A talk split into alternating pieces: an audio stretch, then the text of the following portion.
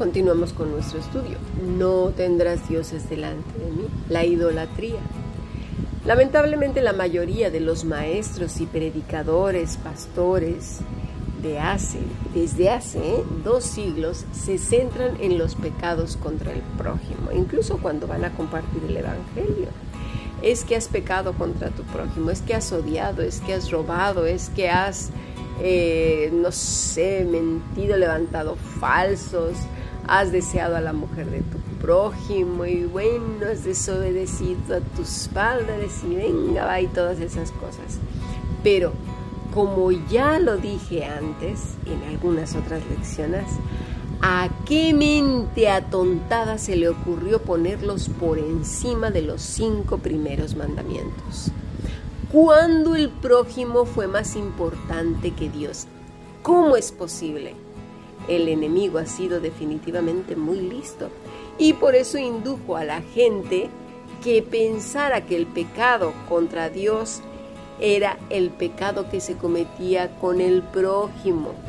Es decir, pusieron los cinco mandamientos posteriores, es decir, el, hacia el prójimo por encima de Dios.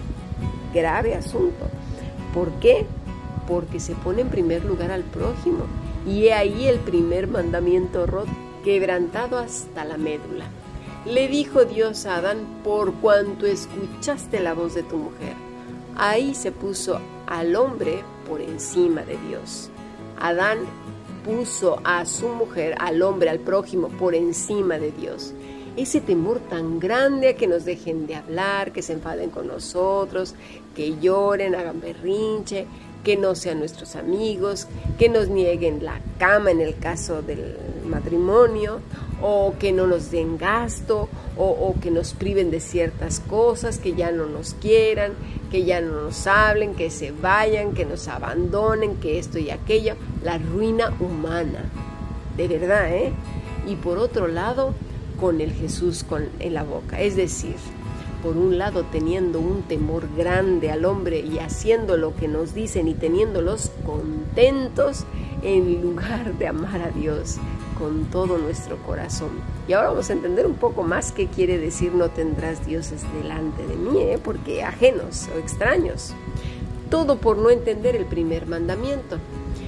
Si nos salieran de verdad orejas de burro, ya estarían tan largas que envolverían el planeta más de siete veces. Porque tal y como Adán pecó contra Dios poniendo al ser humano por encima de él, pues mira, nosotros también no tendrás dioses ajenos delante de mí. Como dijimos esta mañana, el hombre una vez se rebeló contra Dios, una vez le odió, rechazó y se olvidó de él para centrarse en su mujercita, en el caso de Adán, pues he ahí los problemas, una fábrica de dioses. Eva, su dios era Satanás y su marido. Y Adán, pues su mujer, y así un suma y sigue, un suma y sigue. Romanos 1.18 nos lo explica mejor, porque la ira de Dios se revela desde el cielo contra toda impiedad e injusticia de los hombres que detienen con injusticia la verdad, porque lo que de Dios se conoce les es manifiesto, pues Dios se los manifestó porque las cosas invisibles de Él, su eterno poder y deidad, se hacen claramente visibles desde la creación del mundo, siendo entendidas por medio de las cosas hechas de modo que no tienen excusa, pues habiendo conocido a Dios, no le glorificaron como a Dios. Y aquí está el problema, porque muchos andan, aleluya, aleluya, gloria a Dios, amén, amén, amén, amén, el Señor aquí y el Señor allá. Pero cuando alguien les frena los dedos o les dice, yo esto, yo aquello, si no esto, me haces esto, aquello, ya no te hablo, entonces prefieren honrar a los hombres antes que al Señor. No le glorificaron como a Dios ni le dieron gracias, sino que se envanecieron en sus razonamientos y su necio corazón fue entenebrecido, profesando ser sabios. Aquí muchos religiosillos entran, se hicieron necios y cambiaron la gloria de Dios incorruptible en semejanza de imagen de hombre, de hombre corruptible, entendamos por favor, y me hablo a mí misma entendamos cómo llegamos a temer tantísimo a los hombres. Y lo digo, mira, y luego los religiosos dicen, yo no temo a los hombres, por eso necesitamos arrodillarnos y luego levantarnos y cantar estos cantos. Después de cantar estos cantos, tenemos que levantar las manos, las mujeres se ponen el velo y luego esos vestidos que cubren hasta por debajo del pecho y arrastran de aquí hasta el zócalo y esos zapatos ¿verdad? Tan anchos como los de los payasos para que no se note ni siquiera el empeine del pie. Y entonces, porque yo no temo enfrentar a los hombres, porque debemos de vestirnos así, porque debemos de levantarnos a las 5 de la mañana todos los días y empezar a orar, porque a esas horas las líneas de comunicación celestiales están abiertas y de ahí entonces vamos a orar de rodillas caminando hasta la montaña, que salgan callos. Madre del amor hermoso, eso es torcer las escrituras. De imagen de hombre corruptible, de aves, de cuadrúpedos y de reptiles. Dice, te saqué de casa de servidumbre. Ebed, esclavo, sirviente, viene de una raíz que es abad, adorar, cultivar, culto, ejercer, honrar. ¿A quién? Pues a las tinieblas, a los hombres, al rito, a lo que acabo de decir hace un momento, que son ritos y más ritos, creencias místicas implantadas desde hace mucho tiempo, lamentablemente, en los grupos cristianos. Dios no estaba preocupado por los esfuerzos físicos de, de, de Israel. ¿Cómo se nos pudo ocurrir algo así? Si vemos así a Dios, pues estamos pensando demasiado terreno, demasiado finito, demasiado demasiado humano, ¿lo entendemos? Porque todo lo que se pudre se acaba, envejece, no entra en el cielo, no es eterno. El trabajo Dios lo estableció, el trabajo dignifica, pero la esclavitud, eh, a, gente, ¿sí? a jefes y a los tiranos, pues el hombre lo eligió y lo sigue eligiendo. No en los mismos países eligen a sus gobernantes que luego les ponen la bota en el cuello, ¿eh? equivocándose porque el ser humano no sabe, eh, no, no fue creado para gobernar entre los hombres como si fuera Dios. El trabajo así, en este sentido en el que estaban los este, egipcios, en el que estamos hoy en este mundo corrompido, es consecuencia del pecado, del sistema demoníaco elegido por los seres humanos. Gobiernos abusivos, aplastantes, ladrones, estafadores, dictatoriales, asesinos, engañadores, depravados, injuriosos, perversos. Dios nos libró de la muerte, los libró a ellos, vivían entre muertos iban a tener una relación muy estrecha y personal con el Dios de Abraham, el Dios único y verdadero. No tendrás dioses ajenos delante de mí. Poner quiere decir poner cualquier persona, situación ante, cosa, delante, a causa de, además, cerca de, con, como, conforme, contra, de, del, desde, encima, frente, entre, hasta, hasta cuando, junto a, para, por, sobre. Por sobre todo es la palabra al que utiliza delante de mí. A, a causa de, además, con, contra, conforme, a, contra, de, desde, en, en contra, entre, hasta, para, por, sobre, es decir, de todas las cosas que has fabricado en tu corazón, he fabricado en mi corazón de todas las cosas, incluyendo personas, situaciones que hay sobre la faz de la Tierra y más allá, en el espacio sideral y en todas las galaxias y en todo lo que existe, el temor a las personas, a perder a las personas si no haces lo que ellos dicen, el temor a verlos enfadados, tristes o de morros, como se dice aquí, o de jeta, como se dijera en otros países, de caras largas o de mudado el rostro, como quieras. La importancia de las personas y sus puestos, su dinero, rangos, fama, dinero, entre ellos líderes religiosos, la importancia a las cosas, la imagen, los negocios, las mascotas, los vicios, cualquier cosa, persona, situación es decir, cualquiera y cualquier cosa, o sea, todo, cualquiera, lo que elijas, el que más te guste, lo que más te guste, lo más diminuto, todo, cualquier cosa que pongas en las cosas que dije, situación delante, en, conforme, contra, de, desde, enfrente, entre, hasta, cuando, junto a, para, de, por, sobre, por todo, a causa de, además de, con, contra, conforme, contra, desde, en, en contra de, entre, hasta, para, por, sobre. Dios, ¿eh? estamos adorando o teniendo dioses fabricados por nosotros, extraños, no son Dios. No debe nuestro corazón poner por encima de, enfrente de, como fortaleza o seguridad, junto a, sobre Dios, entre Dios o personas, cualquier cosa o situación, es decir, nada. Y ahí lo tenemos muy complicado, ¿a que sí? Esta mañana vimos cómo los filisteos metieron el arca del pacto al mismo salón donde estaban los diversos dioses que se habían fabricado. Y habrá quien diga, ¿acaso el arca no era un dios? Pues la respuesta es un no definitivo.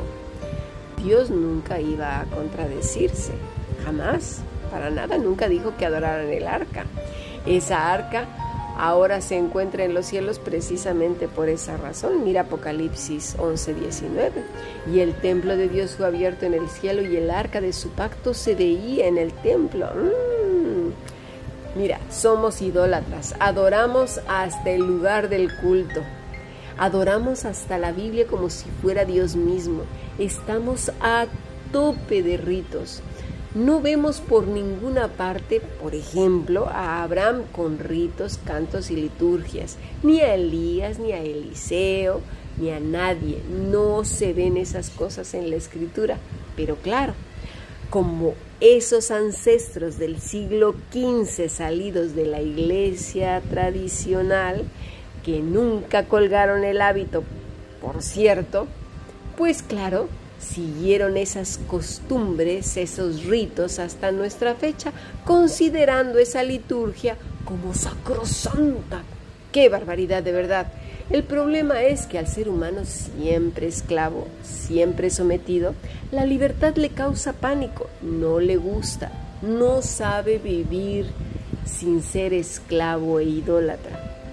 No sabe vivir sin ritos, le resulta horrible, nos provoca inseguridad y hablo por todos porque así es el ser humano. Y por eso corre a su antiguo amo que es el diablo, pero ya no está como el diablo que antes conocía que era muy sinvergüenza. No, no, no, ahora está como vestidito de San Martín de Porres, listo para ofrecer un abanico de ritos que le hará sentir muy seguro a este hombre, ¿verdad? Religioso.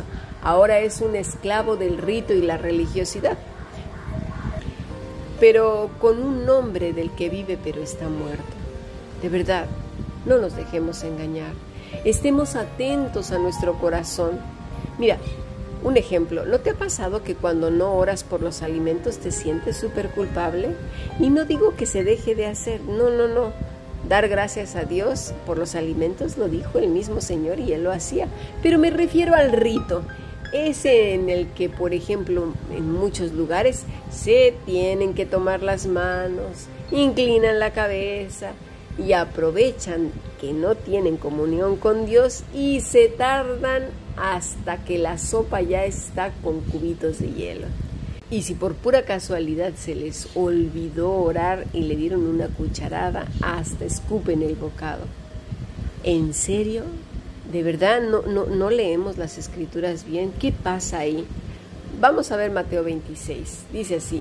Y mientras comían, tomó Jesús el pan y bendijo y lo partió y dio a sus discípulos y dijo, tomad, comed, esto es mi cuerpo. ¿Te fijas que solamente dijo bendijo?